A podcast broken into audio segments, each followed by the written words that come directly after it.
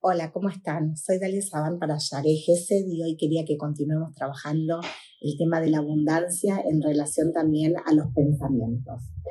Podemos decir, eh, en función de lo que veníamos trabajando, que también una persona que queda de alguna manera anclada en, esos recuerdos, ¿no? en esos pensamientos de lo que la persona le hizo, lo que el otro me dañó, lo que el otro me, me hizo doler y no lo puedo todavía perdonar cuando una persona queda anclada ahí, en ese dolor, en esa experiencia vivida, transitada, de alguna manera lo que está haciendo es obstaculizando que la braja pueda bajar, ¿sí? Como habíamos dicho, el Kelly es como si tuviese agujeritos y la braja se escapa, así como entra, la braja se va.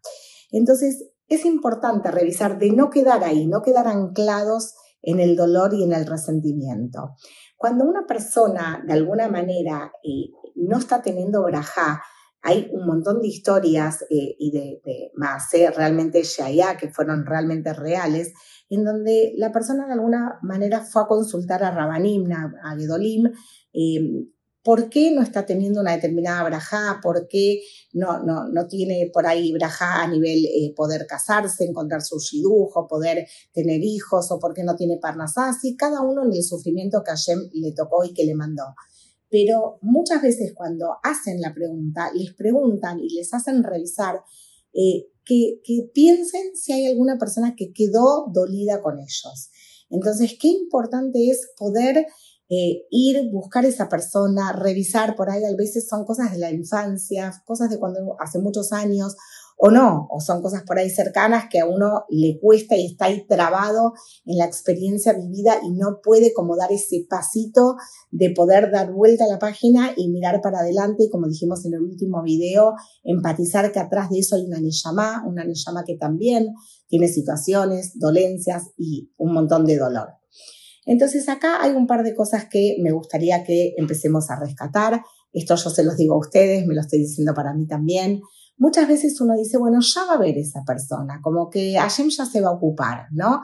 Y ahí hay incluso como un pensamiento, como un poquito de, de en el fondo, como de querer vengar ese dolor que uno tiene, ¿no? Como que, eh, eh, como que uno quiere devolver ¿sí? El dolor que uno sintió. Y eso, créanme, eh, lo dice Sara Yosef en, en, en, su libro eh, Pensamiento Positivo, que es una falta tremenda de muná, una falta tremenda de fe, porque nosotros, eh, todas nosotras, somos mujeres con emuná, sí, que sabemos que todo lo que nos pasa, todas las situaciones dolorosas que nos pasa desde físico o emocional, ¿sí? Cuando uno se levanta a la mitad de la noche y va al baño o va a buscar un vaso de agua y se golpea el dedito chiquito del pie, ¿sí? Ese dolor, ese malestar eh, no nos podría pasar si es que Hashem no dice adelante que le pase todas las situaciones que tenemos con el prójimo, Benadam le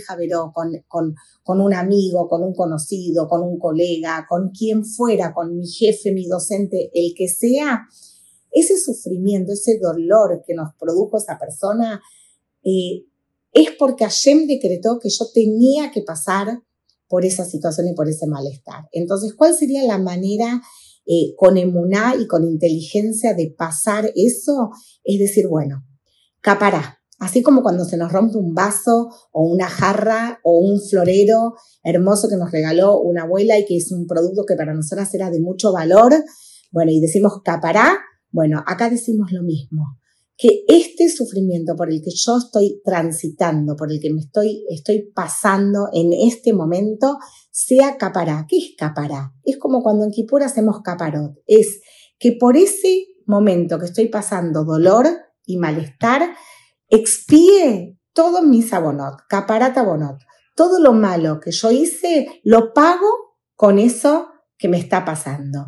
Eso es pensar con emuna. No decir, le voy a devolver, ahora va a ver, eh, lo que me hizo no tiene perdón. Nosotros acá, de vuelta, es un trabajo difícil, yo nunca dije que fuera fácil, pero trabajamos sobre nosotros. Y eso es la manera de hacernos responsable de una determinada situación. el otro es otro, lo valido como tal, como un legítimo otro, pero sí me hago responsable en primera persona de qué hice yo, qué yo puedo hacer con este dolor que me está pasando.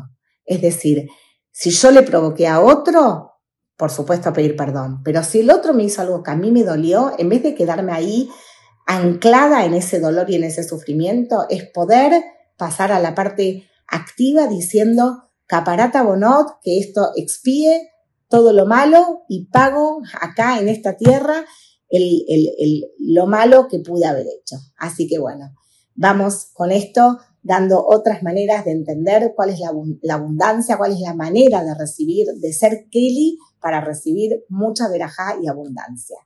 Gracias y nos vemos en el próximo.